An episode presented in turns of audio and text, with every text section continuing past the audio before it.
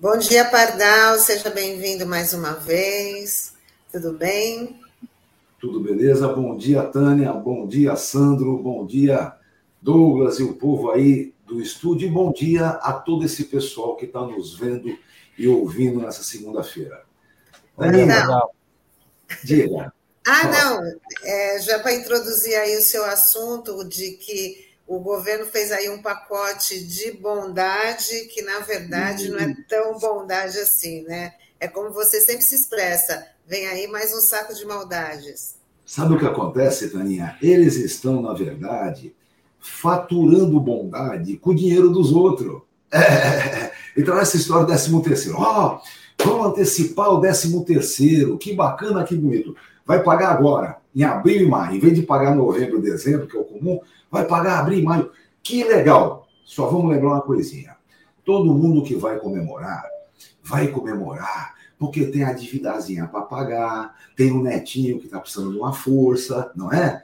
E eu pergunto, e no Natal, como é que vai ser? Só para a gente ter uma ideia clara sobre isso, lembrem-se que quando a gente conquistou o 13º salário nas aposentadorias e pensões, o nome que se deu lá na lei era gratificação natalina. Entenderam? É para melhorar o fim do ano, é para comprar um presentinho para o neto, é para comprar um peru, pelo menos um frango razoável no Natal, no Ano Novo. E não é o que está acontecendo. Então vamos entender bem. Esse desgoverno que está aí está faturando sempre com o dinheiro dos outros. Então, antecipa o 13 terceiro, libera um pouquinho do FGTS, PIS-PASEP, essas coisas todas. Lembrem-se, esse dinheiro todo não é deles. Esse dinheiro é exatamente de quem vai utilizá-lo: o aposentado, o pensionista, o sacador do FGTS. Então vamos pensar um pouquinho mais. Nesse tempo todo, ano passado, naquela baita violência, eles aprovaram a PEC do calote, que eu acho que nem vai se conseguir aplicar. Mas lembra da PEC do calote? Eles querem adiar o pagamento dos precatórios. O que é precatório? Precatório é um ofício determinado pela justiça para que eles paguem o que não pagaram antes.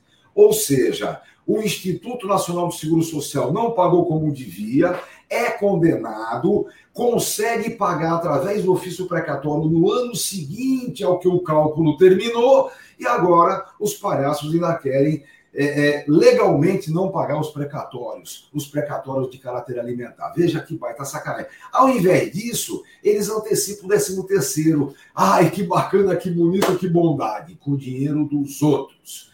Vou dizer com muita franqueza, se efetivamente eles entendessem que aposentado e pensionista precisaria efetivamente de uma forcinha, criavam o 14º salário, pagavam o 14º salário agora em abril e maio, sem mexer no 13 terceiro, sem mexer na gratificação natalina, sem mexer nas boas festas que o aposentado e pensionista teria direito.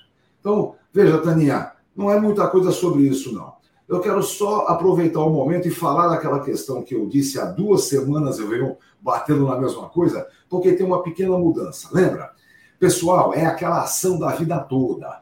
O sujeito aposentou, e teve o cálculo com as contribuições de julho de 94 em diante, sendo que ele tinha é, é, contribuições melhores no tempo anterior.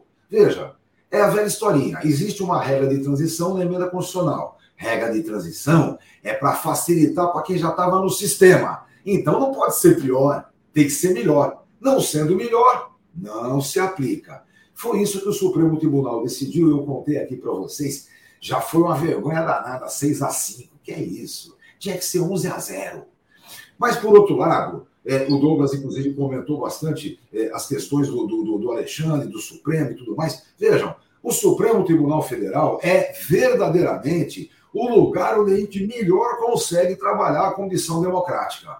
É quem está recompondo o Estado democrático de direito, inclusive jogando no lixo aqueles processos contra o presidente Lula. Pois bem, nessa questão é, é, o Supremo tinha dado uma melhoradinha, e aí, acreditem em mim, meia hora para acabar o prazo de trânsito em julgado, para começar a transitar em julgado e não poder mexer mais, esse ministrinho, o tal de Nunes Marques, com um destaque que eu não sei de onde ele inventou isso, retira a validade daquela votação virtual, mandando para o plenário é, é, presencial. Não, precisa de mais debate. Imagina, está um ano e meio discutindo isso.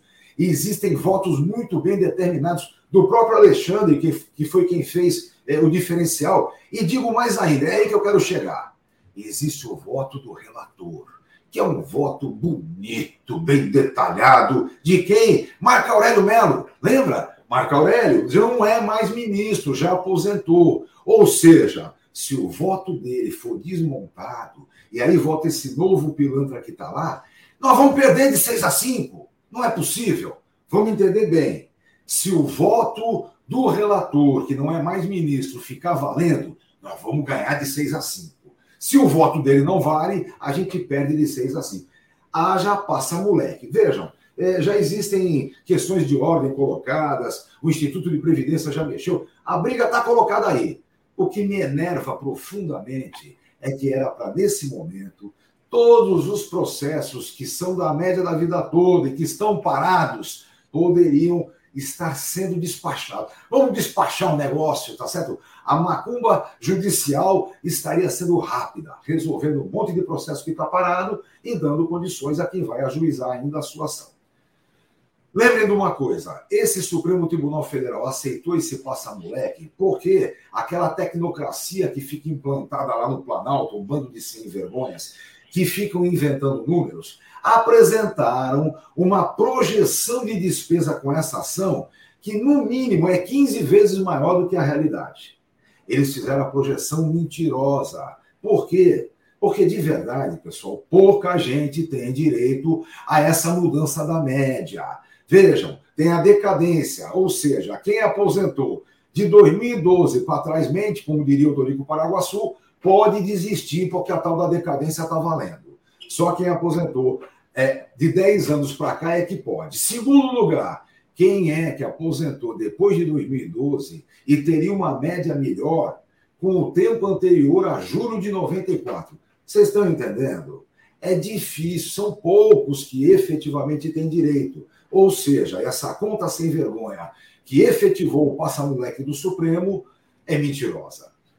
Olha, eu só quero terminar dizendo o seguinte: o que eu espero de verdade, até publiquei um artigo maior, inclusive, na, no, no jornal A Tribuna e tudo mais, levantando essa questão.